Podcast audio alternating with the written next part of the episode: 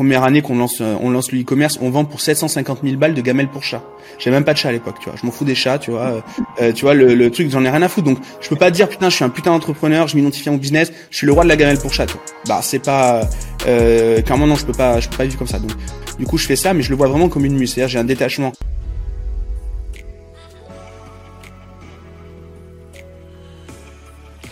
Salut à toi, avant de démarrer cette nouvelle vidéo, assure-toi simplement de bien t'être abonné à la chaîne et d'avoir activé la cloche des notifications pour ne rien rater chaque semaine et être alerté à chacune de mes nouvelles vidéos. Mister Gérald, bienvenue.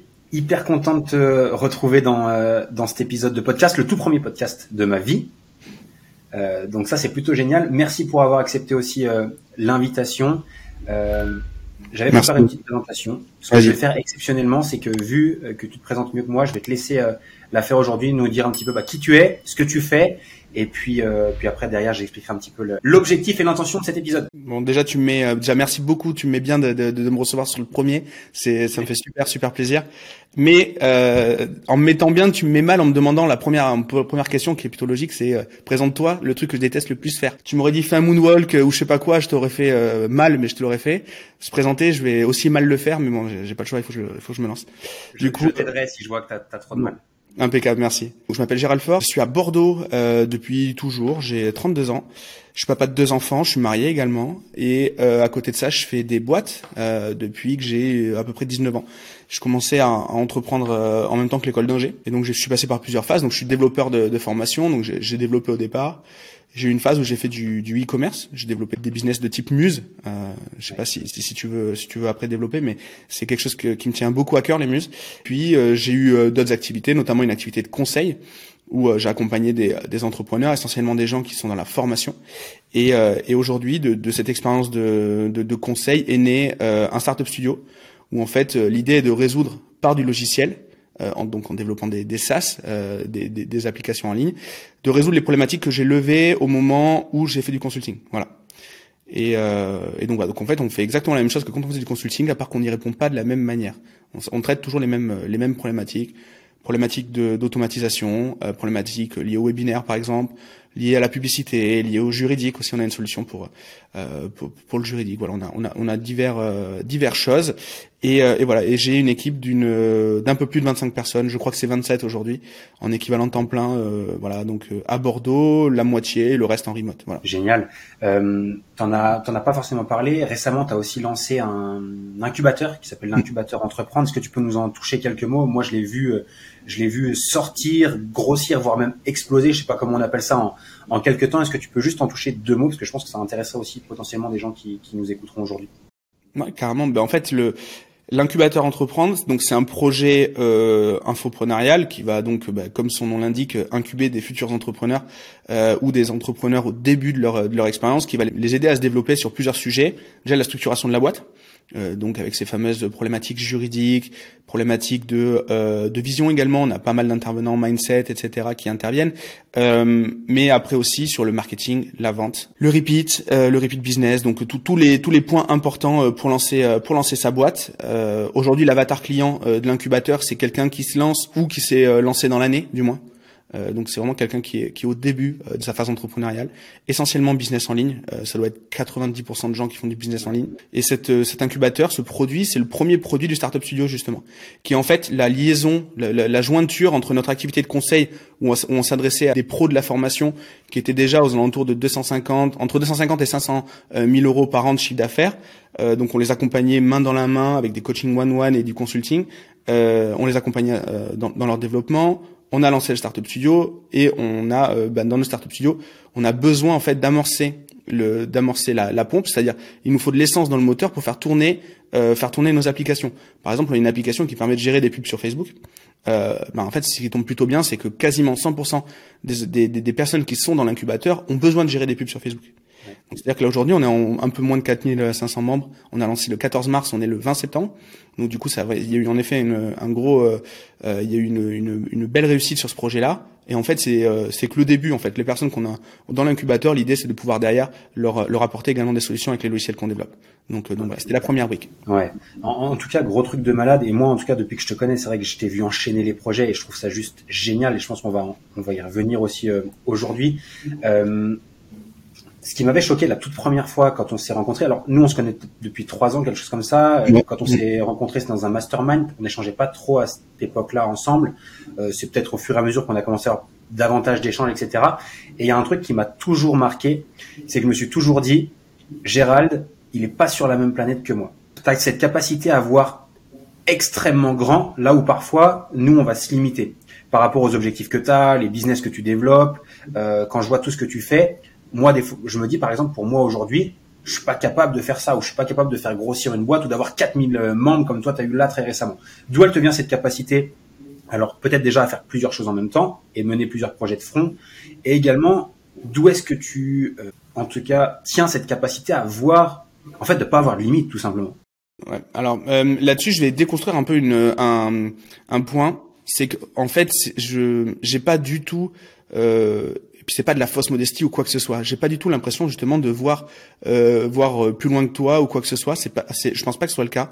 Euh, mais en tout cas, le truc que je sais, c'est que je ne mets pas d'enjeu. Je m'identifie pas du tout à mon business. C'est-à-dire que moi j'ai eu, j'avais un but, c'était euh, d'être fire. Je sais pas si tu connais ce principe du euh, du, du, mouvement fire, donc d'être euh, indépendant financièrement. C'est-à-dire d'avoir de calculer tout ce que je dois dépenser tous les mois pour ensuite le générer par du revenu passif ou l'avoir en l'avoir en, en, trésorerie, l'avoir en actif. Donc voilà. Donc ça c'était mon premier point. Ça c'était la vision. Elle, elle, elle allait là. Donc clairement, euh, comme dit un ami en commun, comme dit Romain euh, Collignon, la première phase de l'entrepreneur, c'est déjà de se sortir de sa condition initiale. Alors je vais pas non plus faire euh, faire pleurer dans les chaumières. Ma condition initiale, elle est très cool. J'ai jamais eu de problème pour pour remplir mon frigo ou quoi que ce soit. Mes parents sont des gens normaux. moi j'ai une éducation classique. voilà, donc donc là-dessus je vais pas faire pleurer. Mais c'est vrai que je voulais très vite me rassurer sur ma capacité à pas me retrouver dans la merde plus tard. Ça c'était le premier point. Et à partir de ce moment-là, j'ai plus mis d'enjeu sur ce que je faisais. C'est-à-dire que tout ce que je fais maintenant, c'est pour kiffer, c'est pour m'amuser. J'ai l'impression d'être un, mec, euh, un mec bourré en continu, un mec qui n'a pas de limite. Tu vois ce que je veux dire? Un mec qui va parler à des meufs, un mec qui va se battre avec des gars, euh, un mec qui va monter sur un comptoir et danser. Parce qu'en fait, je m'en tape. Maintenant, il y a plus d'enjeu. Donc euh, à côté de ça, je fais des projets qui sont pas du tout rentables, même des projets que je réalise moyennement. Euh, il y a aussi euh, il y a aussi des choses que je veux faire en dehors de ma vie professionnelle, mais je m'identifie plus, je mets plus d'enjeux là-dessus. Donc c'est moi j'ai envie de dire, je suis plutôt je vois pas c'est pas que je vois loin, c'est que maintenant je suis détaché de ce que je fais. Laisse-moi juste creuser sur sur un truc que tu viens de dire. Aujourd'hui, et on en rencontre tous les jours, toutes les semaines, même dans les masterminds, dans toutes les rencontres d'entrepreneurs qu'on fait, on voit des gens qui jouent leur vie, qui laissent même leur santé, euh, qui se transforment, qui, euh, ouais, je pense même qu'ils perdent des années de vie à se torturer pour un business, euh, alors qu'à la base ils se sont lancés pour kiffer, pour être libre, pour prendre du plaisir, pour aider des gens, pour toutes les bonnes raisons pour lesquelles on se lance dans l'entrepreneuriat. Ils recréent leur prison. C'est quoi ton point de vue par rapport à ça et comment faire si aujourd'hui tu écoutes ce podcast-là et tu as l'impression justement d'être dans cette situation-là où tu es entre guillemets dans une prison dorée, c'est ça? C'est exactement ça. Bah, D'ailleurs, là-dessus, moi, je prends souvent l'analogie aussi de la prison, mais la prison euh, classique. Euh, les, les, les matons dans les prisons, alors est-ce que c'est une légende ou pas? En tout cas, on va, on va imaginer que c'est vrai. Euh, les, les, les, matons dans une prison, ils doivent remarquer plusieurs choses dans le comportement des, des prisonniers, et notamment si t'as un mec qui qui se qui se qui est plutôt euh, oisif, qui qui va euh, fumer dans la cour, qui va euh, juste être dans son coin, machin, pas très actif, et que ce mec-là se met de suite à bien bouffer, euh, à arrêter de fumer, se mettre à faire du, euh, se faire des pompes, des tractions, des machins, très souvent, ça, c'est un trigger comme quoi le mec va potentiellement tenter de s'échapper. C'est-à-dire que le mec, il se remet en forme pour pouvoir se barrer. Et donc, je me dis que euh, si on est un petit peu dans cet étau, dans cette prison dorée, qui en plus de ça, c'est un étau parce que on, on, se pourrit la vie, et en plus de ça, l'autre étau, c'est que c'est malgré tout bien vu socialement de se crever, à bosser, etc. ce qui est ce qui est complètement débile, mais c'est bien vu socialement de, de, de se tuer à la tâche. Euh, donc si on est pris dans cet étau-là, ce qu'il faut, c'est se mettre à faire des pompes et des tractions, c'est-à-dire préparer le minimum, euh, le minimum pour, euh, pour, pour, pour subvenir à ses besoins, sans se bloquer le temps euh, de, d'accomplir sa vision. euh, pour pouvoir ensuite s'échapper de s'échapper de cet étau-là. Je sais pas tu vois, ça fait plein d'analogies, plein de comparaisons, etc. mais ça, ça me parle tout à fait. Mais moi, en plus, que je remarque pour accompagner vraiment sur le sur le sujet, je connais plus d'entrepreneurs qui sont dans cette prison que d'entrepreneurs qui sont heureux et libres grâce à leur business. Hmm. Et c'est quand même triste. C'est quand même un truc de malade. Et, euh, et en tout cas, moi, je sais que c'est quelque chose sur lequel je, trouve que c'est extrêmement important de sensibiliser les gens. C'est vraiment de pas se rendre le truc compliqué et que le business, ça doit rester simplement. Alors, pour, moi, c'est un jeu. Je pense que pour toi aussi, comme tu l'as très bien expliqué. Pour d'autres, ça va être un peu plus sérieux qu'un jeu, mais en tout cas, justement pas se, bah, se pourrir la vie en fait pour juste un business. On a la pyramide des gens, euh, c'est-à-dire avec une, enfin on a un premier filtre qui est je passe à l'action. Déjà euh, tous ceux qui passent à l'action, euh, félicitations, c'est déjà énorme. Il y a déjà énormément de gens qui ne passent pas à l'action. Donc de ce fait-là, c'est top. Mais ensuite il y a le ceux qui arrivent à ceux qui arrivent à être alignés et ceux qui arrivent à, à, tout vivre tout vivre de, de front. Et, et ça c'est encore un autre filtre. Je pense qu'il y a un filtre encore au-dessus. C'est le on peut être aligné, qui fait ce que l'on fait, mais être détaché. C'est-à-dire ne pas s'identifier à son business. C'est-à-dire que je fais un super webinaire, je suis le, je suis le roi du monde. Euh, je, euh, j'ai un mauvais CTR sur une pub ou je ne sais quoi ou je sais pas quoi. Je suis, le, je, suis, je suis une grosse merde. Bah, si on en arrive là, c'est, c'est le sentiment que ressent la norme. Euh, bah, si on arrive déjà à s'affranchir de ça, logiquement, on fait partie du, du 1 pour 1000 ou 1 pour 1 million. J'ai écouté un des épisodes récemment sur ton podcast avec euh, Christian Junot. Ouais. C'était la peur du manque financier, si je dis. Exactement. Ouais. Euh, je, à quelques détails près, c'est ça. Euh, moi, je remarque aussi que justement, c'est des gens qui sont pas sereins financièrement, qui derrière en fait se pourrissent la vie avec leur euh, business. Et justement, tu parlais tout à l'heure du, du, mouvement Fire et de en fait simplement de qu'est-ce que j'ai besoin pour être euh, tranquille. Et beaucoup de personnes, ils ont même pas la notion de combien ils ont besoin, de combien sont leurs dépenses hebdo, mensuelles, et de combien ils ont besoin pour être tranquille. Et je pense que justement parce qu'on n'a pas la maîtrise de ses finances personnelles, et eh ben je pense que c'est une des raisons pour lesquelles on se pourrit la vie à toujours en vouloir plus, à toujours euh, être à la merci de son business, en fait de jamais être satisfait et de toujours être dans, la roue du hamster. C'est exactement, c'est exactement ça. On regarde toujours, on cherche toujours la, ligne d'arrivée, mais la ligne de départ souvent elle n'est pas très très euh, très matérialisée dans nos têtes. On sait pas d'où on part.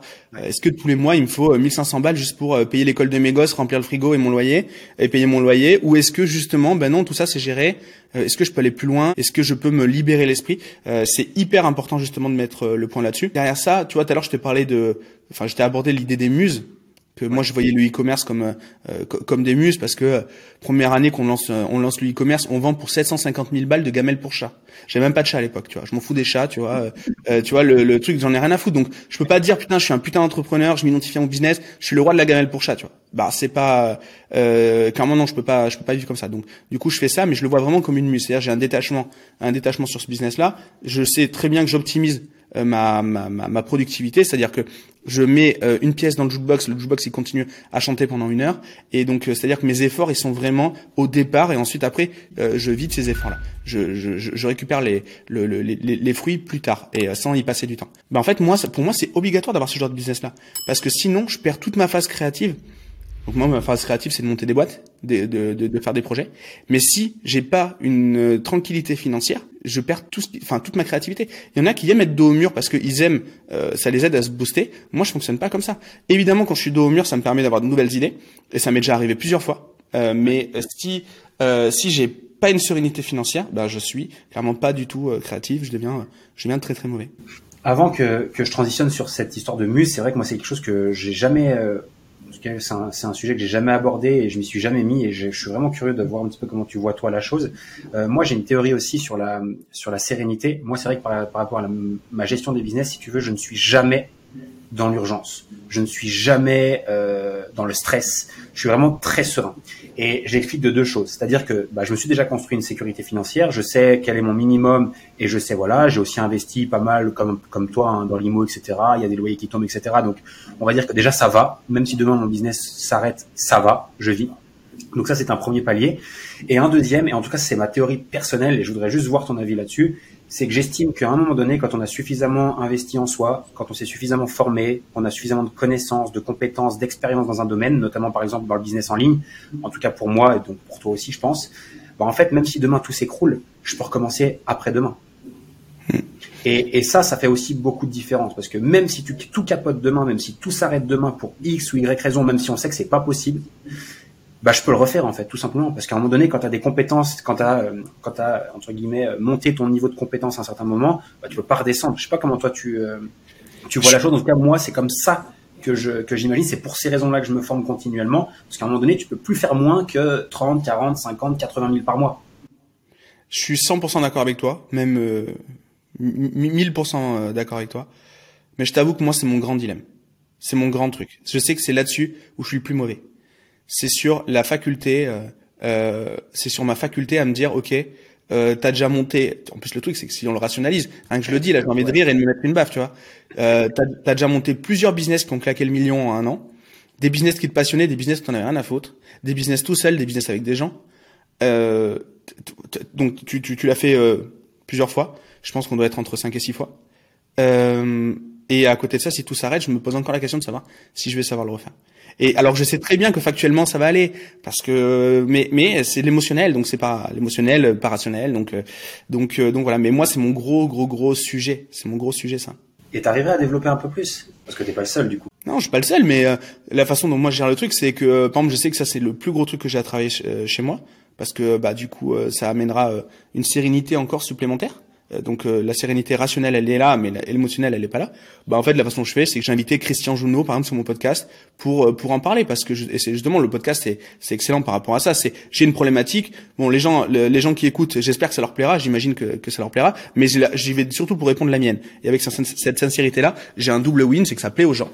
Et en plus de ça moi ça résout mon, mon problème. Donc donc non moi je bosse là-dessus. Je sais pas réellement comment l'amener euh, je sais pas réellement l'amener parce que les investissements, euh, avoir mis un peu de cash en perso, un cash de côté euh, personnellement, avoir utilisé mon levier bancaire, avoir euh, des boîtes qui tournent, passives et, euh, et également plus actives, donc du coup comme le startup studio. Mais en fait tout ça c'est en place, donc là-dessus je, je, suis en route, je suis en route, je suis pas, je suis pas arrivé là-dessus. Ça emmène du coup naturellement sur ce, ce concept de muse. Alors moi, je, évidemment que je connais le concept, je sais de quoi il s'agit, mais j'ai jamais creusé plus que ça et je n'en ai jamais lancé pour moi. Euh, est-ce que tu peux nous en parler un petit peu? Qu'est-ce qu'une muse? Déjà, peut-être donner une définition rapide pour ceux qui, euh, comme moi, ne seraient pas experts, et puis euh, donner quelques exemples de ce qui est, ce qui est possible de faire aujourd'hui avec Internet. Alors, je pense qu'il y a un million de possibilités, mais euh, je pense que tu vas développer là-dessus. Alors, les, les, muses, déjà, ça vient d'un bouquin qui, qui s'appelle La semaine de 4 heures, qui, a été, qui a été écrit par Tim Ferriss, dont le principe est d'avoir des revenus passifs, c'est-à-dire des revenus qui rentrent sans forcément avoir à bosser en face pour rentrer ce revenu-là. Évidemment, il faut bosser au départ, mais plus ça va, moins on est censé bosser sur une muse.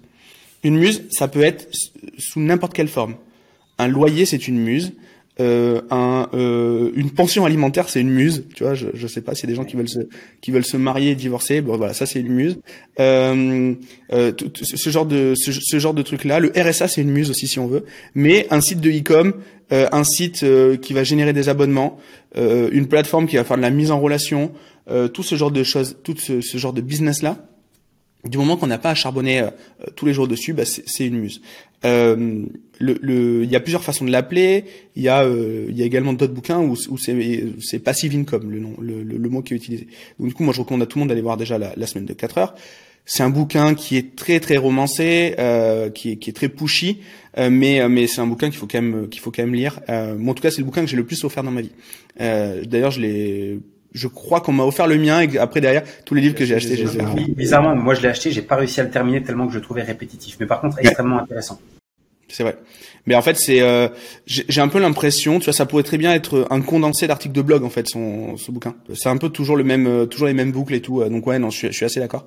Mais là-dessus, un truc clairement, un livre audio, un, un, résumé en 20 minutes, ça suffit.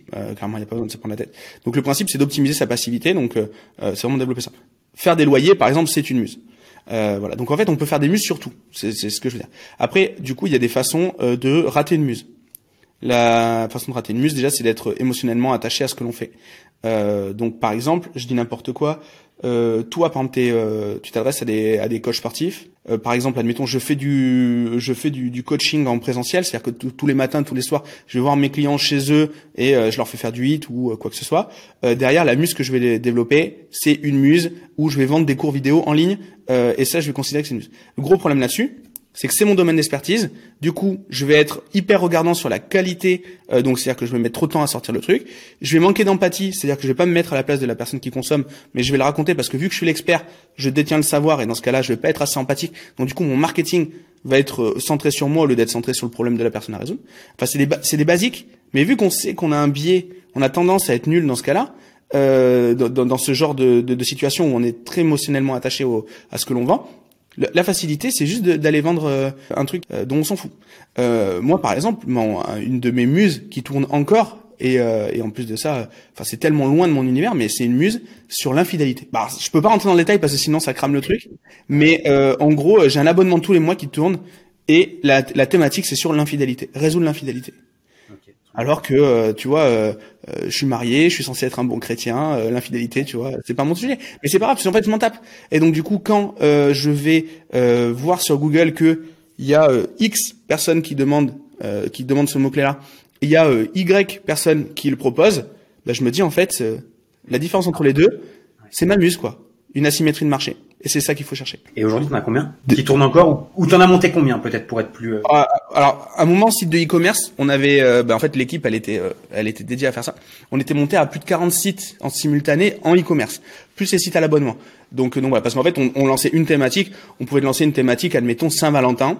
Euh, en e-commerce et, et, donc forcément il y avait des sites qui étaient jetables donc après te donner un volume réellement aujourd'hui aujourd'hui là réellement il y a quatre projets qui tournent en automatique et, euh, et donc c'est ces quatre projets que je peux considérer comme des muses. Ok, donc si je comprends bien au niveau d'une définition de muse, donc c'est vraiment un business de, pour lequel tu n'es pas émotionnellement attaché et en plus de ça dans lequel tu n'as pas ou peu d'expertise. Ouais, du, ouais, c'est, oui, c'est ça, exactement. Du moins, il va falloir euh, l'expertise doit pas être au cœur. L'expertise, elle doit être dans le dans, l'avatar dans l'avatar client, tu vois. Euh, l'expertise métier, euh, réellement, une, une muse, ça doit être facile à exécuter. Euh, par exemple, recréer un site comme Amazon, c'est pas facile à exécuter. Du coup, euh, Amazon n'est pas une muse. Euh, Amazon, il y, a des, y a des milliers de personnes, donc donc ça ça marche pas. ce qui ce qu'il faut, c'est que ce soit facile à exécuter et surtout que ce soit facile à tester, parce qu'en fait tout est tout est là-dessus. Il faut être d'accord de tester 10, 10 choses pour en avoir une qui fonctionne. Mais par contre, cette chose-là, elle peut nous rémunérer pendant plusieurs dizaines d'années. moi, ma muse sur l'infidélité, je l'ai je l'ai développée, j'avais 20 21 ans. J'en ai 32. Ok. Donc, si je comprends bien, donc par rapport à tous les avis et tous les exemples que tu donnes depuis tout à l'heure, toi aujourd'hui, dans ta vision du du, du business, euh, tu serais plus sur euh, ne pas avoir son image au cœur du business et ne pas avoir des euh, business qui sont en personal branding, plutôt des business qui tournent en automatique, du moins au début. C'est ça? Moi, clairement, aujourd'hui, il faut que je trouve à peu près 100 000 balles tous les mois pour payer mon équipe. C'est à peu près ce que ça me coûte. C'est le cash burn de la boîte. l'équipe, donc l'équipe du startup studio, pour développer des projets qui me font kiffer. Euh, ce qui fait que euh, mes muses ont pour vocation de générer ces 100 000 euros. Ok?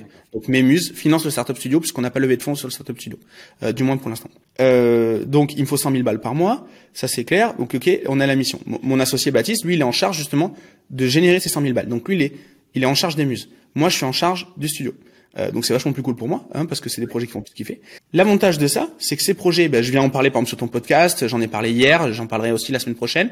Euh, ça me fait kiffer, je bosse dessus tous les jours. C'est un truc qui est en plus socialement cool à raconter, c'est un truc où je prends du plaisir à titre personnel, donc euh, franchement, je, je, gagne à tous les coups. Et si ça fonctionne pas, ben c'est pas grave. S'il y a pas d'enjeu financier. Donc j'ai pas envie de dire c'est un, c'est pas un où, c'est pas un où je fais des business, des business de niche et où je me montre c'est pour moi c'est un et il faut euh, et, vu que forcément je vais me montrer sur mon LinkedIn il y a marqué que euh, je développe Neosis le startup studio machin etc donc je m'identifie au fait de développer startup studio mais du coup j'ai pas d'enjeu parce que euh, financièrement financièrement c'est pas ce qui me paye. Moi ce que je comprends donc l'idée de ces c'est vraiment d'avoir un MRR donc un, un, revenu mensuel qui te permet de couvrir tes charges pour que tu sois serein et que tu puisses passer ton temps ton énergie ton focus dans autre chose. Quand on a par exemple je te prends un business en personal branding comme le mien. euh, qu'est-ce qu'on pourrait faire aujourd'hui qui pourrait être euh, Est-ce que tu as des idées de qu'est-ce qu'on pourrait mettre en place qui pourrait faire du MRR sans avoir à développer une muse? J'ai quelques idées, mais qu'est-ce que tu dirais dans le cas inverse où on démarre pas par des muses, mais où on a déjà quelque chose qui tourne et qu'on veut s'assurer un MRR Tu vois ce que je veux dire? Hmm. Euh, très clair. Bon, alors, le, le, MRR le plus facile à enfin le plus facile, le plus évident à générer, c'est les business à l'abonnement. Moi, je suis un gros fan des business à l'abonnement. Euh, un truc tout simple. Il y a un, un des produits qu'on avait lancé, euh, qui s'appelle Spicy Checkout, qui était un produit où en fait tu greffais sur une boutique Shopify ou une boutique WordPress un système de checkout qui te permettait au moment de passer ta commande de choisir ton prix. Et tu avais deux prix tu avais un prix où tu étais abonné, donc mensuellement tu payais des, des, des un, forfait, et tu avais un prix où tu n'étais pas abonné, donc un peu en mode invité. Et, euh, et donc du coup la différence elle était vraiment significative puisque le prix il était plus, enfin il était euh, divisé ou multiplié par 4. Et donc en fait ça te donnait accès à un abonnement, et dans cet abonnement là tu avais un, un, un, espace membre où il y avait des produits de e-commerce euh, après coûtant. Donc c'est donc l'abonnement euh, me, me rémunérait, enfin me rémunère toujours, j'ai encore ce genre de business. Euh, et euh, derrière, la personne va pouvoir acheter des produits après coûtant, ce qui fait que quand elle en achète ou quand elle n'en achète pas, pour moi ça change rien, puisque c'est un jeu à somme nulle. Elle va mettre 20 balles, ça me coûte 20 balles de, de fournisseur. Donc au moins c'est au moins c'est réglé. Donc ça par exemple c'est très facile à mettre en place. c'est une boutique de une boutique de e-commerce. Euh, un, un, plugin de un plugin de euh, de, de, de, de rebuild et puis euh, et puis voilà. Ça ça peut ça c'est ça c'est une solution qui est possible à mettre en place mais il faut détacher. Si toi demain tu te mets à vendre alors je prends ton exemple mais c'est pas toi toi hein, je donne juste par rapport à ton expertise. Tu te mets à vendre des, des du matériel de sport comme moi j'ai fait ben peut-être que le tapis machin, tu sais très bien qu'en fait, euh, en fait, il va pas être génial pour faire du pilate, il va être meilleur euh, plutôt pour aller en extérieur, machin, etc. Du coup, tu vas avoir un blocage. Ou alors, au contraire, peut-être que ça va être une, si tu arrives à bien le gérer, peut-être que ça va être euh, au contraire une super opportunité en disant, c'est vraiment un tapis d'extérieur et du coup avoir un marketing par rapport à ça, parce qu'il y a certaines, il y a certaines contraintes.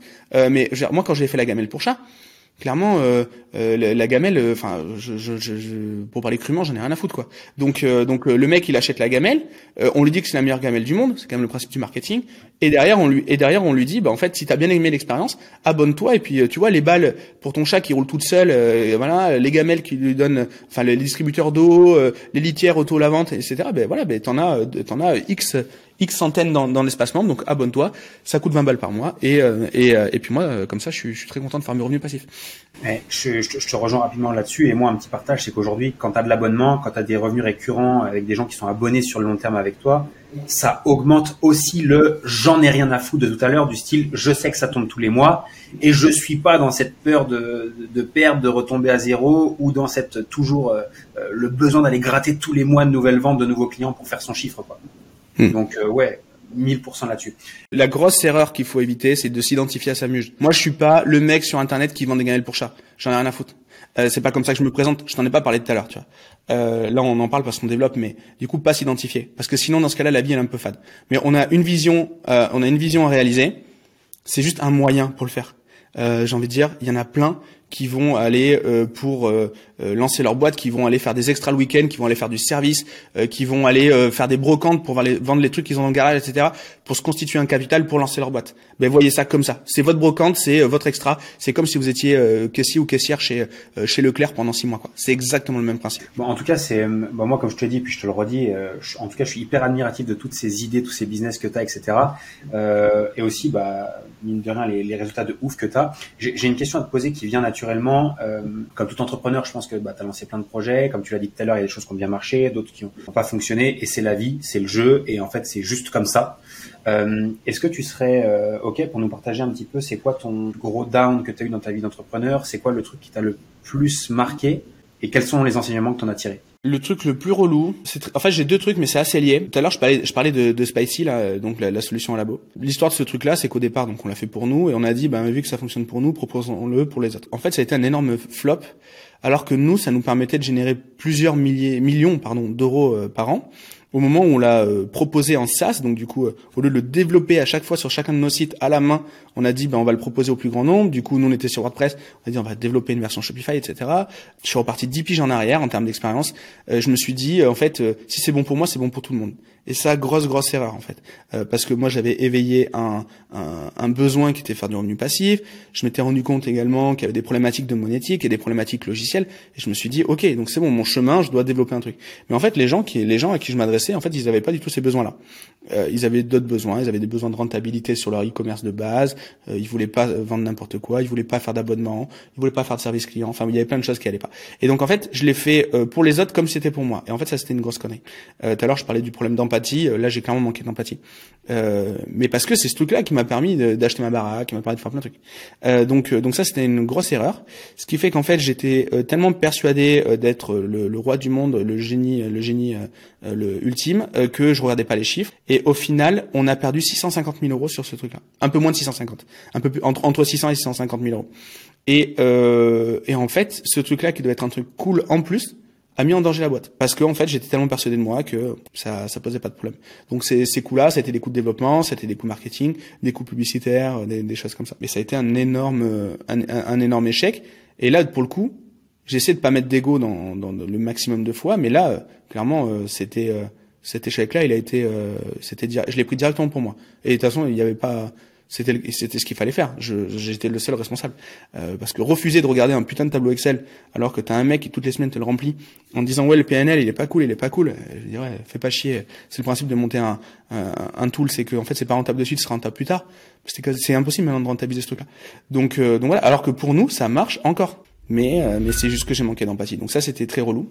Et en plus de ça euh, en plus de ça après euh, il y a eu deux contrôles fiscaux il y a eu un contrôle répression des fraudes etc donc on, on est sorti propre de tout ça. Mais au final on a passé un an à être contrôlé donc avoir le focus. Donc sur cette activité là en plus avoir le focus sur des contrôles des trucs relous. Et et en plus de ça économiquement c'était la merde. Comment tu ressors d'une perte de 650 000 balles? Bah il faut charbonner derrière hein, parce que ça c'est des réserves c'est des réserves qu'on n'a plus. Et en fait, on a toujours les mêmes besoins, mais on vient de cramer certaines ressources. Donc là-dessus, euh, ça a été de développer de nouvelles choses. Euh, ça a été euh, notamment de développer l'incubateur, l'incubateur qui du coup, du coup a été un super succès. rationaliser aussi les dépenses, se séparer de deux personnes de grande qualité dans l'équipe qui étaient en charge de ce produit-là, mais du coup, comme, comme on arrête le produit, on doit on doit couper certains coûts et puis puis voilà et puis moins penser que l'argent tombe des arbres. Il y a l'aspect financier c'est une chose et il y a aussi je pense le côté émotionnel aussi lié à à euh, l'humain, le fait de se séparer de gens, le fait de remettre aussi beaucoup de choses en question. Il y a aussi, la, je pense, la, la, la charge mentale qu'impose notamment les contrôles fiscaux, etc. comment tu gères une période comme ça? J'ai envie de te dire euh, pas bien. Euh, C'est-à-dire que euh, la façon dont ça s'est passé, c'est que ben, forcément, t'as les contrôles fiscaux, les machins, les trucs, tu rentres tard le soir. Quand tu rentres, les gosses ils sont déjà douchés, ils sont déjà ils sont déjà au lit. Euh, ils ont déjà mangé. Euh, toi, tu rentres, tu manges un truc sur le bout de sur le bout de la table basse. Tu remontes sur l'ordi pour finir des tableaux Excel, des machins. Du coup, ça va mal dans ton couple. Enfin, c'est en gros, c'est c'est là, on est vraiment dans le côté euh, euh boule de neige, mais pas dans le bon sens, quoi. Vraiment euh, cercle vicieux. Donc ça, ça a été très très très relou. Et après, moi, ce qui m'a permis de sortir la tête de l'eau, c'était justement de dire, ok, je vais prendre chaque information les unes après les autres et euh, je traite A et je m'interdis de penser à B tant que A n'est pas résolu, etc. Donc il euh, y a, y a donc forcément t'as les conneries qui s'empilent plus loin, ça c'est clair. Mais euh, mais de toute façon c'est la seule euh, façon de le faire. C'est la seule façon de c'est la seule façon de sortir parce que bah tu dors mal, t'es pas bien, tu bouffes mal, euh, t'as la tête qui est prise sur plein de trucs. Donc en fait c'est dire ok j'ai déjà du mal à gérer une opération une opération seule donc je vais pas en gérer trois à la fois. Et donc donc moi je pense que c'est ça qui m'a sauvé. Est-ce que tu penses qu'il fallait passer par là à un moment donné? Ou est-ce que ça aurait pu être évité ou dû être évité d'une autre manière? Excellente question. Je ne sais pas vraiment. Euh, ça a forcément été bénéfique. Après, euh, du coup, je réfléchis à comment ça serait passé si il n'y avait pas eu cette expérience-là. Est-ce que tu aurais lancé l'incubateur entreprendre sans ça? Ouais, je pense. Parce qu'on était déjà... Euh... En fait, moi, je suis un... D'ailleurs, j'ai pas répondu à ta question tout à l'heure, mais moi, je suis un lanceur de projet. Je suis pas là pour les, je suis pas là pour les pousser long terme. J'ai, j'ai vraiment des, une super équipe qui gère ça. Euh, donc du coup, euh, du coup, moi je suis sur le produit. On est que, enfin, on est un et demi sur le produit puisque euh, je développe le produit. Donc moi je suis à temps plein sur le produit. Et ensuite après j'ai un collaborateur qui va m'aider à faire tous les wireframes, tous les mock-ups pour le rendre visuel. Ensuite l'équipe après elle va le, elle va le développer. Donc en fait moi j'étais déjà sur autre chose au moment où il y a eu le, le problème de de, de, de, de, Spicy. Ça a été bénéfique pour un point. Je vais, je vais, je, je, reviens sur ta question. Euh, moi, je, je culpabilisais beaucoup d'essayer de pas avoir de focus tu vois. Parce qu'en fait tu lis tous les bouquins d'entrepreneurs euh, la clé c'est le focus euh, du coup euh, moi tu sais je fais du coup je fais je fais une règle de trois si la clé c'est le focus moi j'ai pas de focus euh, j'ai pas la clé quoi. Donc donc ça je, je, je culpabilisais beaucoup et, et au bout d'un moment, je me suis dit, en fait, bah tant pis, je suis comme ça, je suis comme ça. si c'est la seule façon de réussir, je réussirai pas. Et donc, euh, en mode tout est blanc ou tout est noir. Et euh, ce qui est complètement con. Mais euh, je, je, fonctionnais, je fonctionnais comme ça à ce moment-là. Et en fait, je me suis rendu compte que le focus, c'est pas forcément utile pour développer des choses, mais par contre, c'est hyper utile et c'est essentiel pour pouvoir réagir à des problèmes. Et donc en fait, c'est pas sur l'aspect créatif qu'il faut être focus, mais c'est avoir toujours cette zone tampon, cette zone qui va me permettre en fait, euh, qu'il faut que je laisse vide volontairement, euh, qui va me permettre en fait de résoudre un problème, par exemple un contrôle fiscal, une répression des fraudes, euh, un problème de PNL. et donc j'ai découvert ça et je me suis dit ok, il faut même si j'ai une capacité à aller jusqu'à 100, il faut pas que j'aille jusqu'à 100, il faut que je m'arrête à 80. Euh, et donc du coup, il faut vraiment que, que, que, au moment où il y a un problème, je me focalise sur le truc qui va pas. Et pour ça, il me faut de la bande passante. Je pense que chacun doit adapter en fait, notamment quand tu dis les bouquins d'entrepreneurs, etc. C'est les lire, comprendre le concept et voir comment on peut l'adapter en fait à nous, notre mode de fonctionnement. Et c'est important de bien se connaître aussi. Et je pense que ça a été ton cas dans ce dans, dans ce moment-là. Euh, je reviens très rapidement. Je fais juste un petit bond en arrière sur un truc que tu as abordé. Tu as dit euh, Spicy, j'ai merdé tout simplement parce que j'avais simplement pas écouté le marché. En gros, je le résume. Et je me suis planté pour ça, parce que j'y suis allé tout droit, j'y suis allé avec mes convictions et j'ai projeté en fait sur les autres ce que je pensais bon pour moi. Je trouve ça méga important aujourd'hui dans le marketing, vendre au marché ce qu'il veut. Et si tu devais écrire un truc sur ton mur pour ne jamais l'oublier, qu'est-ce que tu écrirais par rapport à cette expérience-là? La, la, phrase, moi, enfin, je, te l'ai dit tout à l'heure, mais la phrase qui revient dans ce moment-là, c'est c'est pas parce que c'est bon pour moi que c'est bon pour tout le monde. Ouais. Euh, donc ça, c'est clair. Et euh, et après euh, là-dessus, euh, c'est euh, revenir au basique. J'ai envie de dire, j'ai envie de dire euh, ce que j'ai fait par exemple pour le startup studio, c'est-à-dire de partir pendant un an et demi faire du consulting. Le consulting c'est hyper ingrat. Euh, tu passes des heures en one-one avec des gens, tu es sur Zoom toute la journée, c'est ultra relou. Euh, si ça va bien, c'est pas grâce à toi, mais si ça va mal, c'est de ta faute. Donc au moins, tu sais que... Et en plus de ça, j'ai eu la chance d'avoir des super clients, malgré tout. Mais par contre, du coup, euh, là, je veux dire, on est allé les chercher les infos. L'interview client, on l'a poussé. Hein. On a passé un an et demi euh, à à creuser, euh, à creuser les problématiques des gens pour ensuite sortir euh, les résoudre euh, par du logiciel. Et donc là, là-dessus, je pense avoir fait le boulot. Je pense que la leçon, je l'ai compris. Enfin, connaître son avatar client sur le bout des doigts et avoir un produit qui répond parfaitement à ce qui à ce qu'ils demandent et ce qu'ils ont besoin. Et là, là, dans les phases de lancement de nos, nos, tools, je vais forcément faire un passage par le par le, le, le service, le support. C'est obligé. C'est c'est obligé. Euh, et c'est il, il, faut il faut il, faut vraiment passer du temps. Et, et c'est comme euh, euh j'en parlais en plus avec euh, Seb, un gars de ton équipe. Euh, quand on s'est croisé à Paris, euh, c'est hyper important d'avoir aussi un closer pour vendre ses produits quand on a besoin de les vendre par téléphone. Mais je trouve hyper important aussi de mettre un closer au départ d'un projet pour ne pas justement, même si c'est admettons à perte, pour ne pas justement avoir le biais du survivant et interviewer que des gens qui ont signé, parce que le plus gros segment, euh, le plus gros segment, le plus gros, les, douleurs qu'il faut trouver, c'est sur les gens qui n'ont pas signé. Et donc forcément, bah, si on a un produit full digital où on délivre tout en ligne, la personne elle se sert toute seule, on peut pas échanger avec cette personne-là. Et donc en fait, il faut passer plus de temps sur les gens qu'on va pas closer, sans chercher à les closer, hein, mais juste en comprenant en fait pourquoi ça marche pas. Euh, pour pouvoir justement euh, acquérir des, des trucs. Moi là, je l'ai fait par des interviews parce que j'avais pas le choix. Euh, c'était euh, c'est long à développer un SaaS, euh, ça prend six mois, un an pour avoir déjà un prototype. Donc du coup, j'ai anticipé le truc. Mais mais mais après interviewer interviewer les clients qui signent pas et, et interviewer les, les, personnes qui passent au support client, ça va être la suite logique. Ouais, non mais c'est génial. Et je rebondis une dernière fois là-dessus avant de, de, de jumper sur ma prochaine question. Je te parle d'une expérience perso. Il y a un an en arrière, je voulais lancer un mastermind pour les coachs sportifs en pensant que comme moi, en fait, c'est des gens qui allaient rechercher bah, la communauté, l'entraide, les rencontres en présentiel, etc. Quand je me suis aperçu, en fait, un an après, qu'ils n'en avaient strictement rien à foutre. Et je ne prenais pas la data parce qu'en fait, je projetais ce que je pensais bon pour moi, la communauté, les rencontres en présentiel, les beaux endroits, la bonne bouffe, comme on a l'habitude de faire nous dans nos masterminds, etc., etc. Alors qu'en réalité, mon marché ne le voulait pas. Donc ça, ça, ça reprend en fait ce que tu partageais tout à l'heure et euh, j'aurais simplement dû peut-être me demander aussi qu'est-ce que d'abord ils veulent et ensuite de leur créer une offre sur mesure. Clairement, donc ça c'est aussi un, petite note à moi-même aussi euh, dans le partage, que c'est vrai qu'en le partageant, c'est j'en, prends encore plus conscience. Mais c'est incroyable qu'après des millions d'euros, on fasse cette erreur-là encore. Parce que t'es, es à ton t'es à ton premier business, tu viens de lancer ton truc, tu le fais, on va dire bon ok c'est pas cool, on t'avait prévenu, mais bon il fallait que tu te crames les ailes. Mais là le pire c'est que nous on le raconte à d'autres gens. C'est incroyable. Ouais, c'est un truc de fou. Mais tu vois, je, je l'avais pas pris en, je l'ai pas encore vraiment euh, euh, intellectualisé comme ça. Mais en fait, là, quand on parle, je me dis, mais c'est exactement la même merde que j'ai fait sur le dernier, euh, sur, sur, mon dernier lancement de Mastermind, alors que personne en voulait. J'en ai vendu, mais ça a été poussif. Tu vois, c'était personne en voulait. C'est aussi simple que ça. Donc bon, écoute, hein, c'est, c'est une expérience et puis. on essaiera de le reproduire le moins possible sur les offres et business à venir. D'accord, on va essayer. Ouais, j'ai euh, j'ai également une question à te poser. Euh, enfin, une question à te poser, non. C'est un sujet que je veux aborder avec toi. Avec toi, tout va très très vite.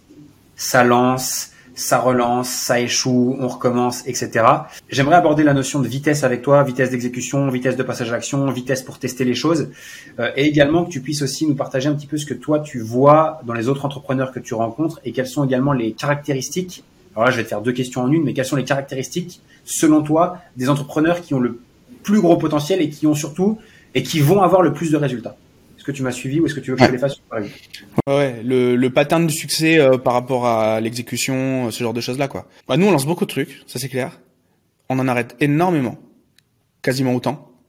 Ce qui reste après, c'est les, les, les, les, trucs qui ont été validés. Et en fait, euh, là-dessus, je vais redonner un, un, un, basique, mais en tout cas nous c'est notre quotidien, c'est le Lean Startup. Et le Lean Startup, ça concerne pas que que, que, que les startups. Euh, euh, le principe du Lean, c'est de pouvoir lancer une version euh, minimale euh, le plus rapidement possible pour pouvoir itérer et surtout valider les choses. Et donc euh, très souvent le lean on s'arrête sur le côté euh, implémenter, observer, apprendre, implémenter, observer, apprendre. Euh, mais euh, et puis un deuxième concept qui est vachement bien répandu, c'est le MVP. Donc, euh, quel est le MVP d'une voiture? C'est un skateboard, en gros, euh, la version minimale pour se déplacer. Euh, mais en méthodo, moi, ce que je, ce que j'aime bien, ce que j'aime bien expliquer, c'est que c'est tout l'enjeu. Il n'est pas sur le, le, enfin, il est sur le MVP, mais il n'est pas que là. Il est sur le fait de prioriser ses actions. C'est-à-dire, quelle est l'action la plus simple à mettre en place au départ? La seconde en second, la troisième en troisième, la quatrième en quatrième, etc., etc. Et donc ça, c'est des questions auxquelles je dois, je dois répondre. Et en partant du principe que à chaque fois que je vais avoir un non à cette question-là, mon projet sera en erreur fatale, comme sur ton ordi quand il y a un bug, et qu'à ce moment-là, il, se met à redémarrer. Par exemple, un truc tout simple, euh, est-ce que mon projet est légal? Oui, non. S'il n'est pas légal, je pars pas, pars pas là-dessus. Est-ce que euh, les gens sont prêts euh, à payer pour utiliser ce, ce service-là? Oui, non. Si c'est non, évidemment, je pars pas sur ce projet-là.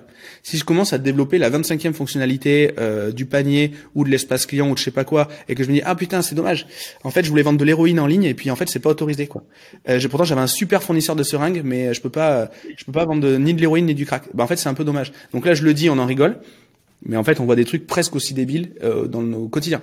Euh, et on en fait des trucs, on, on, on a fait ces erreurs-là. Donc euh, voilà, moi j'ai envie de dire, c'est se poser un vrai framework de ce qui est euh, du, du les, les, les, trucs les plus faciles à répondre au départ. Et plus ça va, plus on monte en complexité. Et évidemment, quand on se demande si les gens sont prêts à payer pour notre produit, c'est à ce moment-là qu'on actionne notre MVP. Mais le MVP, on commence pas à le développer, on répond d'abord aux questions en amont de savoir est-ce que c'est légal, est-ce que euh, je c'est fait pour moi, est-ce que ça sert la vision. Mais des choses assez basiques hein, euh, qu'il faut se poser, euh, c'est l'introspection. C'est plus de l'introspection plus que de la réalisation. Et puis surtout, on s'accroche pas. Euh, tu sais les mecs qui tombent au télésiège là, au, au tire-fesse et qui restent accrochés. T'as déjà vu un mec à réussir à remonter? C'est très rare. Mais il y en a qui arrivent, mais c'est très, ah ouais? très, très, très, très, rare. Bon, t'habites plus près de la montagne que moi, mais mais euh, en tout cas, moi, ça. Au ah. Ah, oui, ouais. Là, il n'y en a aucun qui arrive en haut. c'est ouais, c'est ouf. Et, et, du coup, euh, ouais, nous à Saint-Émilion, en tout cas, on n'a pas de on n'a télésiège du coup. Euh, je Quoique ça pourrait dépanner des fois. Mais euh, le et du coup, en fait, les, les, les mecs qui lâchent pas l'affaire quand ça ça marche pas, bah, c'est c'est souvent euh, ceux qui vont se planter. Euh, et notamment, moi, mon histoire de SpaceX, c'est que j'ai pas lâché l'affaire alors que ça marchait pas. Donc donc c'est c'est un truc, c'est le truc que j'ai pas respecté justement. Parce que je, je, je, prenais pas l'information. Donc j'ai envie de dire, j'ai envie de dire, c'est, c'est surtout ça. Et donc en fait, il y a aucun problème à ne pas lancer un projet. Après, il y a toutes les questions de savoir à partir de quel moment je communique sur ce projet, quel est l'impact qu'il va y avoir sur l'ensemble du l'ensemble du groupe, qu'est-ce que j'attends de ce projet-là pour les autres projets, etc., etc. Donc ça, c'est d'autres enjeux. Mais si ça marche pas on va on va pas le réanimer euh, si le truc n'a jamais respiré. Il y, a, beaucoup de personnes qui malheureusement, euh, j'aime bien dire, hein, tortillent du cul avant de lancer quelque chose, c'est-à-dire bah voilà, se posent 36 millions de questions, procrastinent à mort euh, pour X ou Y raison, et malheureusement en fait tout ce temps où c'est pas lancé, c'est tout ce temps où ce n'est pas testé, où ce n'est pas réoptimisé ou repensé, et en fait c'est juste du temps perdu. Et euh, bah, comme tu l'as dit, l'idée c'est juste de lancer le, le minimum syndical, peut-être même des fois lancer sans qu'on ait rien créé du tout, juste pour tester l'idée. Et une fois confirmé, euh, bah, comme on dit, c'est construire l'avion en vol.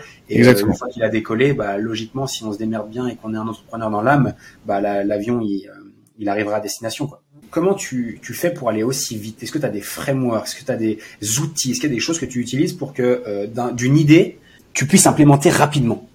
Vois ce que je veux dire de, Comment tu fais pour passer de l'idée initiale à je couche un truc sur un papier mm. à j'arrive à le mettre en place euh, techniquement dans un business Ok. Alors nous, en fait, il y a plusieurs types de startup studios. Euh, si par exemple je prends cet, exemple-là, parce que c'est quand même le truc que je fais au quotidien. Euh, il y a plusieurs types de startup studios et nous, euh, le, le, on, on, est du type de l'innovation d'usage.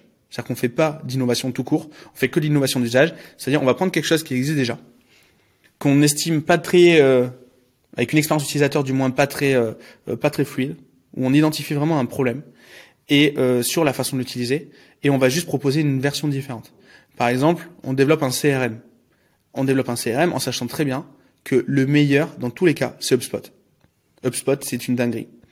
Le seul truc, c'est que HubSpot, nous, aujourd'hui, puisqu'on est client HubSpot, jusqu'en novembre, je crois, ça nous coûte 60 000 euros par an. Et on utilise 10% des fonctionnalités.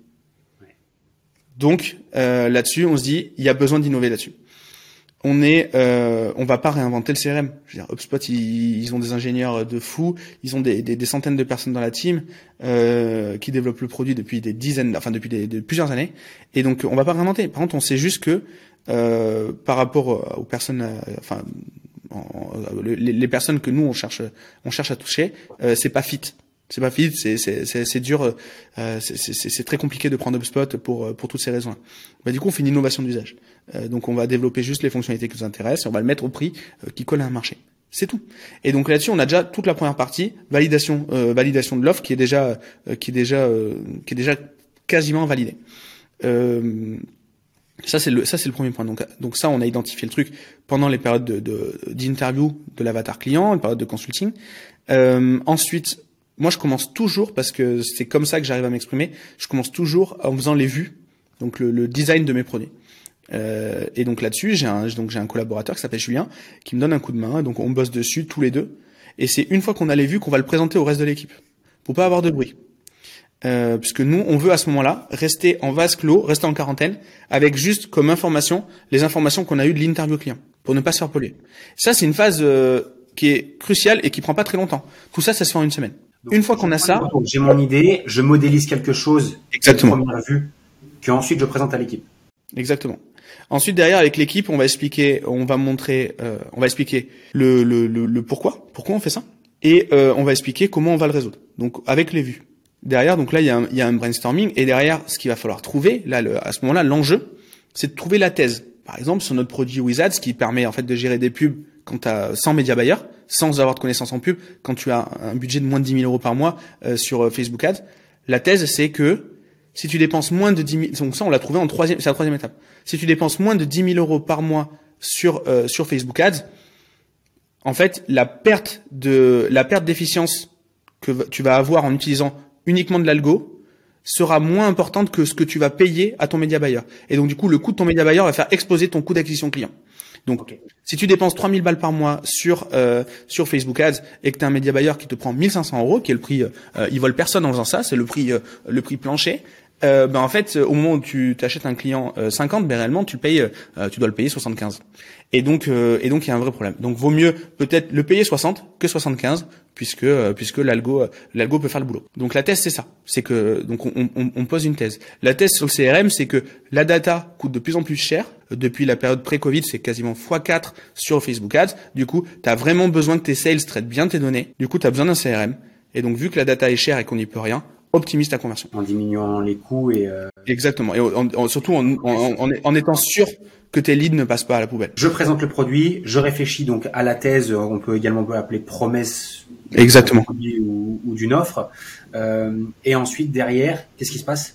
Ensuite derrière, on écrit la page. On écrit la page de vente et on fait un, on fait tout simplement une, une, une, une fenêtre de capture pour pour dire on va bientôt le sortir. Comment ça, comment ça, comment ça te euh, à faire preuve de, à faire preuve de, enfin voilà, ça t'intéresse, euh, dis-le nous. Ok. Et de là, en fonction de ce qui se passe réellement, de l'intérêt des gens, de, des remontées que vous avez, des retours, et vous décidez à quel moment de lancer définitivement ce projet-là ou pas? En fait, là-dessus, on va euh, on va lancer une fois qu'on aura euh, un petit bout de chacune des fonctionnalités. C'est-à-dire que nous, le MVP, on le voit pas avec une fonctionnalité principale et uniquement celle-ci, puisque par exemple, si on prend le CRM, nous on a un système où on a des formulaires, une, une génération de formulaires, une génération de pipes, donc de colonnes, et, une, et, euh, et ensuite un système d'automatisation. Mais en fait, on va pas juste prendre que les formulaires. On va pas devenir un, un, Typeform ou un Google Form ou quoi que ce soit. C'est pas ça notre boulot. Notre boulot, c'est de gérer tout ça. Donc en fait, on va pas aller jusqu'au bout du formulaire. C'est-à-dire qu'au départ, le formulaire, ben, ça sera les mêmes pour tout le monde. Ils seront pas, ils seront pas euh, customisables.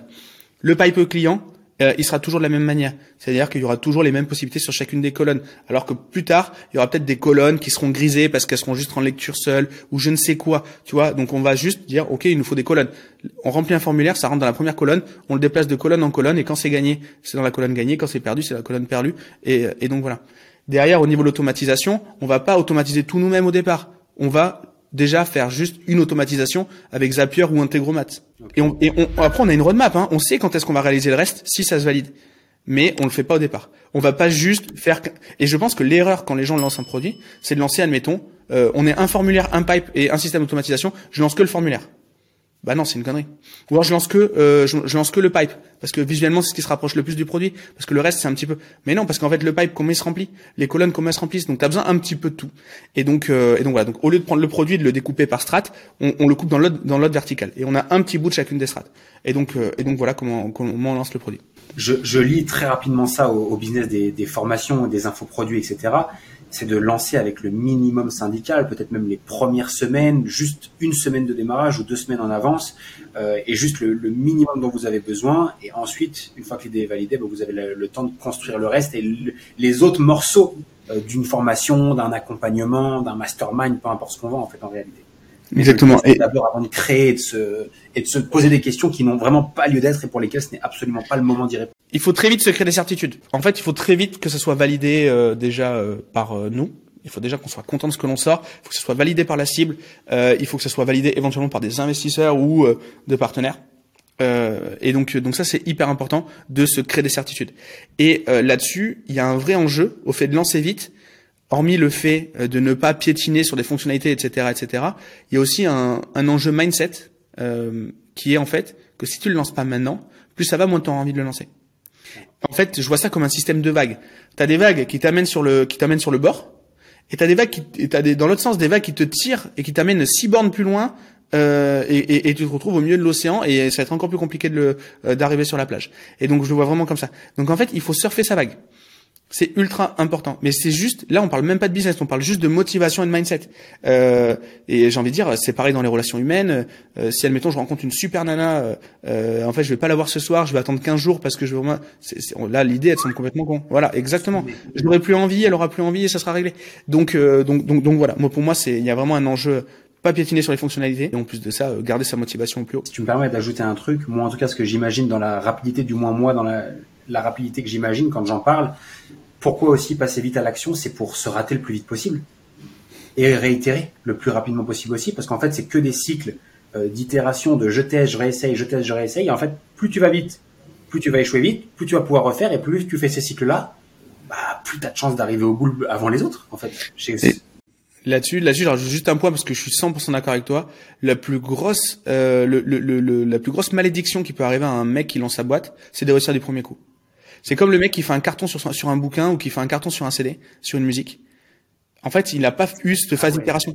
Ouais, je suis d'accord. Alors sur la musique, c'est tellement parlant l'exemple. Et euh, si tu réussis le premier coup, t'as pas fait ce travail d'itération. Et la norme, c'est d'échouer d'échouer, mais par contre c'est pas une erreur fatale, c'est une erreur, je j'itère, hein, euh, puisque l'erreur fatale, j'en parlais tout à l'heure, mais c'est sur des choses euh, très euh, très méta. Mais là, clairement dans l'itération, c'est je teste, et ça se trouve il faut que je m'adresse à une autre personne, ça se trouve il faut juste que je change cette fonctionnalité, et puis peut-être que je voulais faire, tu vois, la colle glue par exemple. Au départ, c'est pas fait pour coller des, des, des, trucs chez toi qui sont tombés du mur. Au départ, c'était pour partir au Vietnam. En fait, ils pouvaient pas faire deux points parce que ça cicatrisait mal. Du coup, ils ont dit on va faire une colle qui va permettre de cicatriser les, les plaies pendant la guerre. Parce qu'en fait c'était tellement humide et tout que les points ils s'arrachaient. Et donc au départ c'était un c'était un truc quand même pour pour l'armée et c'est devenu un truc qu'on a tout chez nous euh, dans le placard de la cuisine euh, euh, avec la pile de la télécommande tu vois. Et et et, et, donc en fait c'est il faut il faut pas avoir peur d'itérer et puis de changer d'idée si le produit intéresse d'autres. Mais mais je je te rejoins à 100% non mais en tout cas moi sur la notion de vitesse en tout cas je sais que c'est une de mes caractéristiques qui, qui, qui fait mon fort tu vois là je te prends l'exemple j'ai décidé de lancer le podcast un jour après, j'avais fait mon petit listing et je t'ai contacté. Et je sais qu'à titre perso, c'est ce qui fait aujourd'hui 80%, je pense, de ma réussite. Et franchement, je le chiffre comme ça au hasard, mais je crois que je suis pas trop loin. Parce que tout, je fais tout vite, je teste vite, et puis en plus on se rate vite, donc ça c'est bien. Et puis comme tu dis, soit on rate, soit on recommence, soit on rate et on passe à autre chose parce qu'on s'est dit, ok, il n'y avait pas suffisamment de, de, de, de checkbox euh, validé, et puis, euh, et puis on change. Mais là-dessus, ce que tu dis, le taux de, le taux de succès d'un projet, j'en parlais récemment avec Baptiste, mon associé. Je dis, on a quand même un taux de succès qui est indécent. Et Baptiste me dit non. C'est juste qu'en fait, il y a peu d'enjeux sur les trucs qu'on loupe.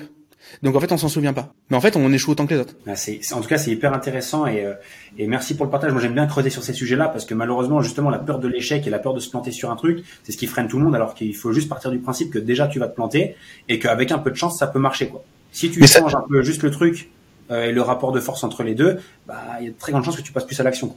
C'est clair, mais c'est un problème d'identification au business. Si le business c'est moi, si moi je suis le business, forcément il échoue, donc j'échoue, donc euh, euh, c'est pourri, donc je suis pourri. Donc ça c'est un gros problème. Euh, et donc du coup détachement, détachement, détachement. Ouais. J'ai un petit jeu à te faire faire pour terminer gentiment et se rapprocher de la, de la fin de cet épisode-là, si tu l'acceptes. Hein. Allez. je, te, je te pose juste des petites questions, ça ou ça, et je te demande juste d'y répondre avec une justification. Allez, c'est parti. Ça te va? J'allais te dire euh, muse ou business sur l'image. Muse. En gros, l'exemple. Le premier que je te demande, c'est high ticket ou petit produit? High ticket. Pourquoi? Euh, parce qu'en fait, je pense que c'est le même effort. C'est, alors, je pense, hein, euh, c'est pas une vérité absolue. Je pense que c'est le même effort marketing et le même effort de vente. Ok. Lancement ou evergreen? Evergreen. Je déteste être stressé, je déteste, je déteste être au pied du mur. donc du coup, evergreen dans l'infoprenariat maintenant, CPF ou pas CPF hmm, CPF. Pourquoi? Parce que quand tu as le CPF, tu peux vendre sans le CPF. Quand t'as pas le CPF, tu peux pas vendre avec le CPF. Parfait. tu vois ce que je veux dire ou pas? Je vois. très bien. Michael Jordan ou Zinedine Zidane? Je parle de foot volontairement, mais... Zidane. Zidane, c'est... J'avais 8 ans, 98, euh, c'était un kiff. Euh. Moi, je fais du rugby, mais mais enfin euh, donc voilà. Mais voilà, non culture culture culture française, Zidane. même si je préfère Paris, j'adore Marseille. Donc voilà. ok. Bourse ou crypto-monnaie? Bourse. Pourquoi? Parce que en fait j'ai les j'ai les deux et à, peu près la même hauteur. mais parce qu'en fait j'ai fait un peu le j'ai joué au con quand tu m'as posé la question. C'est-à-dire qu'en fait en bourse tu peux trouver des trucs sur la crypto-monnaie.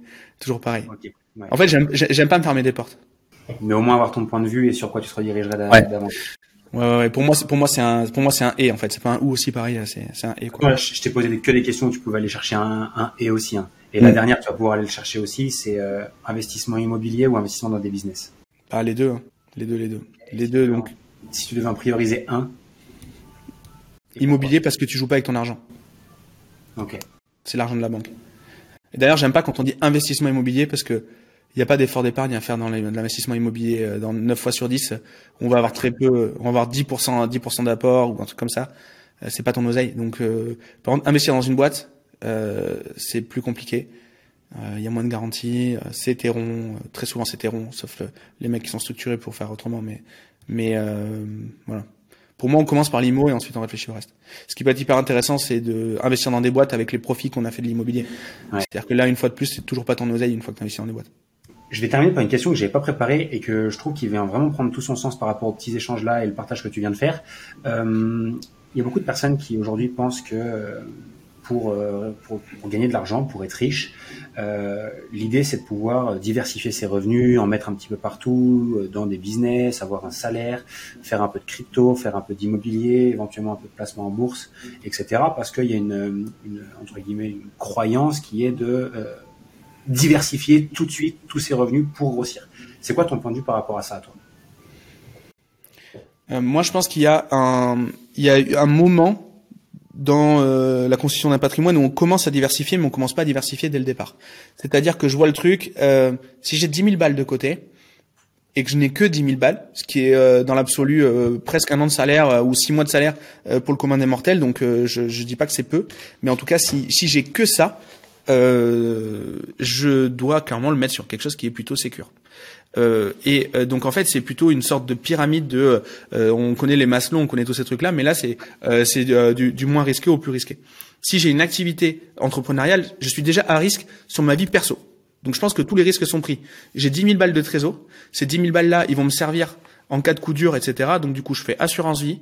je mets je mets ça de côté sur un truc, même un fonds euro je sais quoi, même ça, ça, ça aujourd'hui on a une inflation à 10, on a des, on a des, enfin on a, on a sinon des rendements à 2%, donc euh, clairement on perd des ronds en faisant ça, mais au moins on est sécure, ce qui fait que le moment où je fais pas mes ventes, le moment où mon business euh, va euh, échouer, etc., je peux aller taper dans cette poche de cash qui est en fait le fonds de réserve. Euh, le fonds de sécurité. Et donc ça, c'est ultra important. Et ensuite, une fois que euh, j'ai des ronds en plus, c'est-à-dire que je pensais euh, générer mes 15 000 euros sur la période, je dis n'importe quoi, sur 6 mois, j'en ai fait 22, ben, je vais prendre les 7 000 euros de surplus et c'est à ce moment-là que je vais aller faire de la crypto, faire des choses comme ça. c'est à ce moment-là que je vais le faire. Donc pour moi, la diversification, oui, mais c'est quand on a déjà atteint son seuil, son seuil, donc son niveau de vie. C'est-à-dire qu'on est, on, on, on est fire, et, euh, et, en fait, c'est, euh, on se crée des opportunités supplémentaires, mais où il n'y a pas d'enjeu, toujours pareil. Euh, si on fait de l'entrepreneuriat, on est déjà à risque, donc donc donc c'est déjà très bien. Il faut il faut penser à, à, en mettre un peu sous le, sous le matelas sur le côté. C'est clair que moi, en fait, le truc que je vois, c'est que quand tu discutes un peu avec des gens, tu te rends compte que même des gens qui gagnent pas beaucoup d'argent ou qui ont des, entre, dans des activités entrepreneuriales qui sont au début, hein, qui, qui, génèrent moins de 2, 3, 4, 5 000 euros par mois, sont déjà en train de dire, bah voilà, tous les mois, je fais un petit peu de crypto par-ci, par-ça. Alors, dans l'idée, moi, je trouve ça extrêmement bien. Je te partage mon point de vue là-dessus je trouve ça bien d'avoir déjà euh, le, ouvert un petit peu son spectre des possibilités, de d'en mettre un peu partout. Mais par contre, ce que je pense, c'est que quand on diversifie comme ça, bah, le potentiel, il est quand même, enfin, le potentiel de croissance, il est quand même très très limité. Moi, en tout cas, de mon point de vue, et je pense que tu le partages euh, en partie sûrement, c'est l'idée, c'est d'abord de construire une activité entrepreneuriale qui rapporte du cash, qui permet de générer vraiment du profit. Et une fois qu'on ferait ce profit-là, de pouvoir le réinvestir intelligemment sur euh, bah, sur d'autres investissements. Je, IMO, bourse, crypto, peu importe ce sur quoi on kiffe, euh, ce qu'on kiffe faire, comprendre aussi les choses, mais en tout cas, c'est utiliser le levier du business pour réinvestir et avoir du coup des retours sur investissement beaucoup plus conséquents plutôt que d'aller jouer 20 euros euh, en crypto, on va pouvoir aller envoyer des, des, sommes un peu plus sympas sur des projets un peu plus sympas dans la bourse également, euh, faire du euh, faire de l'effet cumulé aussi de manière avec des montants bien plus élevés. Donc voilà, moi ce que j'aime bien dire, c'est d'abord créer du revenu et du cash avec un business et ensuite diversifier. 100% d'accord avec toi. Et là-dessus, euh, j'ai deux autres points. C'est euh, l'IMO. Tous les ans, vous allez voir votre banquier si vous avez vos revenus qui augmentent et vous rincez votre capacité euh, de financement.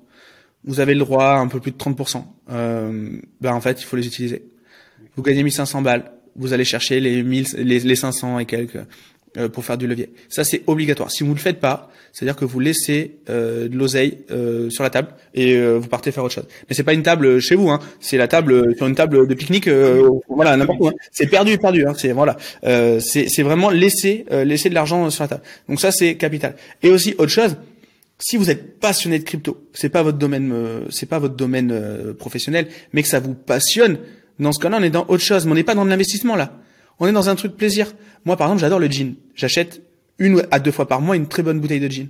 Ben, en fait, euh, je me dis, pourquoi j'achète des bouteilles de gin à 50, 60 balles et pourquoi je dirais que le mec qui veut mettre la même chose en crypto juste pour découvrir, ça serait idiot? Non. Mais par contre, on considère pas ça comme l'investissement. C'est, de l'apprentissage. Parce que c'est vrai que la crypto, on peut acheter toutes les formations qu'on veut. Euh, c'est quand même bien quand même de euh, d'en mettre un peu pour pour se forcer à observer.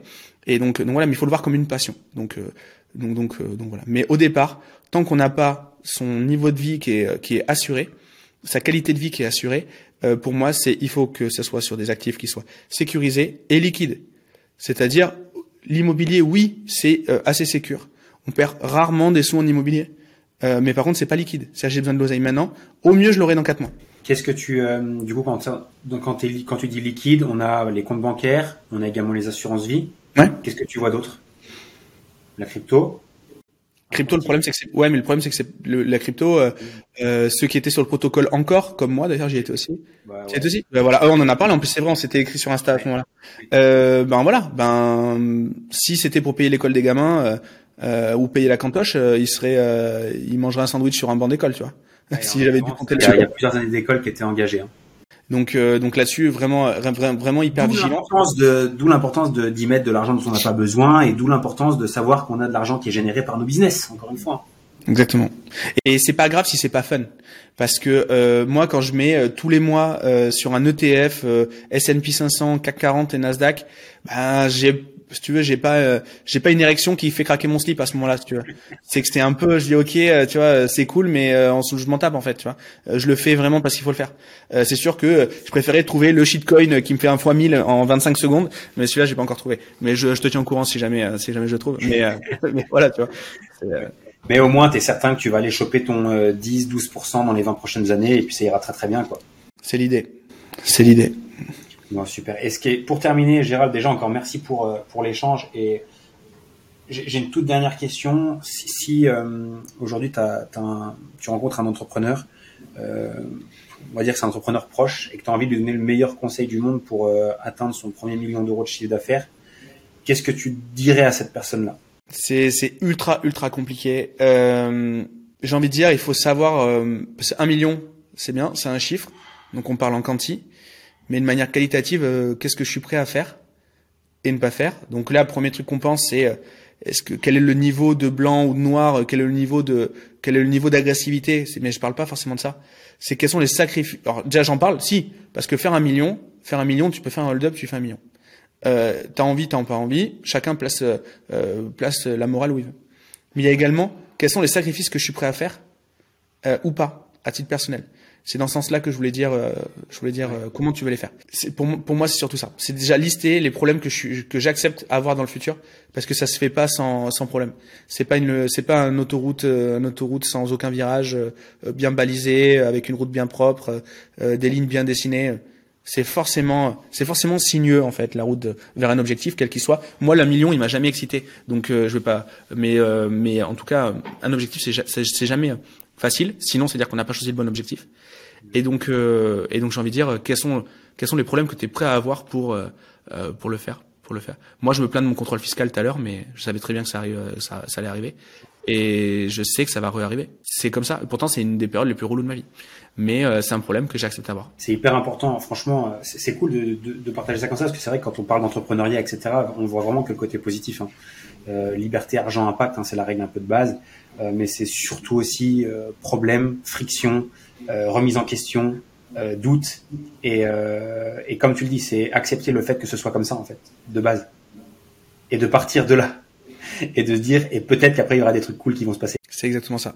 Mais la, norme, la norme, c'est pas forcément la réussite, donc euh, il faut s'entraîner à, à, pas trouver cette réussite de suite. C'est vraiment important. En tout cas, Gérald, merci encore pour pour le partage. On a été relativement long, j'ai été très bavard, euh, mais en tout cas, c'est hyper intéressant. et J'espère que ça pourra vraiment, que ça pourrait vraiment, ça pourra vraiment parler à d'autres personnes. D'ailleurs, je trouve hyper intéressant peut-être de dire où est-ce que on pourrait éventuellement te retrouver. Euh, je sais que tu as ton podcast. Est-ce que où est-ce qu'on peut rediriger les personnes qui nous écoutent et qui sont intéressées pour en ouais. plus le, le, le, podcast, euh, le podcast, c'est vraiment l'endroit que je préfère recommander. Euh, ça permet, euh, ça permet de d'avoir plein de discussions avec des gens, des gens, des gens vraiment de de, de, de qualité. pour moi, le, podcast, il y a, j'ai pas d'enjeu financier derrière. Je fais aucun call, call to action ou aucun appel à l'action vers mes produits ou quoi que ce soit. De toute façon, j'ai, enfin, j'ai rien à vendre. C'est vraiment un truc que je fais pour m'amuser. Donc enfin c'est dans cette optique là et, euh, et du coup euh, du coup je voilà sur, YouTube sinon euh, géraldfort.com et euh, du coup euh, slash YouTube si vous voulez directement un lien slash Apple si vous voulez aller sur Apple Podcast. Et sinon juste géraldfort.com logiquement ça va vous, rediriger je sais plus où mais ça va vous diriger à un endroit qui est cool. Donc donc peut-être Neosis ou voilà enfin bref. Donc en gros en gros c'est le mieux. Le podcast c'est vraiment le mieux. Et ceux qui veulent pas le format long du podcast je fais des reels de toutes les grosses toutes les grosses euh, punchlines qui ont été envoyées par les invités. Euh, du coup, je le fais sur Insta et donc euh, faut pas hésiter non plus à aller voir pour les gens qui veulent qui veulent pas enfin qui veulent découvrir sans sans y investir trop de temps. Donc donc donc voilà. Et et c'est tout. Vas-y, je fais. Super, mais merci beaucoup. Et félicitations parce que je te trouve, je te trouve très très bon dans l'exercice. Franchement, c'est c'est très très bien. Euh, c'est c'est hyper bien et tu tu tu, tu, tu amènes ton expertise qu'on connaît tous, euh, tous les gens qui, qui, qui, qui écoutent aujourd'hui le connaissent ton expertise et donc tu l'amènes et c'est trop trop bien. Et franchement, j'ai aucun doute sur le fait que tu vas faire un, tu vas faire un hit. Bah écoute, c'est gentil, je l'espère. Et puis de toute façon, il faut bien démarrer quelque part. Et ce qui est bien, c'est qu'on peut que s'améliorer. Enfin non, on peut pas que s'améliorer, mais en tout cas, il faut partir du principe qu'on démarre nul et qu'on va s'améliorer. En tout cas, c'est comme ça que je, c'est comme ça que je suis parti. Mais en tout cas, merci à toi pour euh, pour ce temps. Et puis euh, et puis à très vite. C'était un super, c'était top. C'était un super, un super kiff. Merci beaucoup. À bientôt.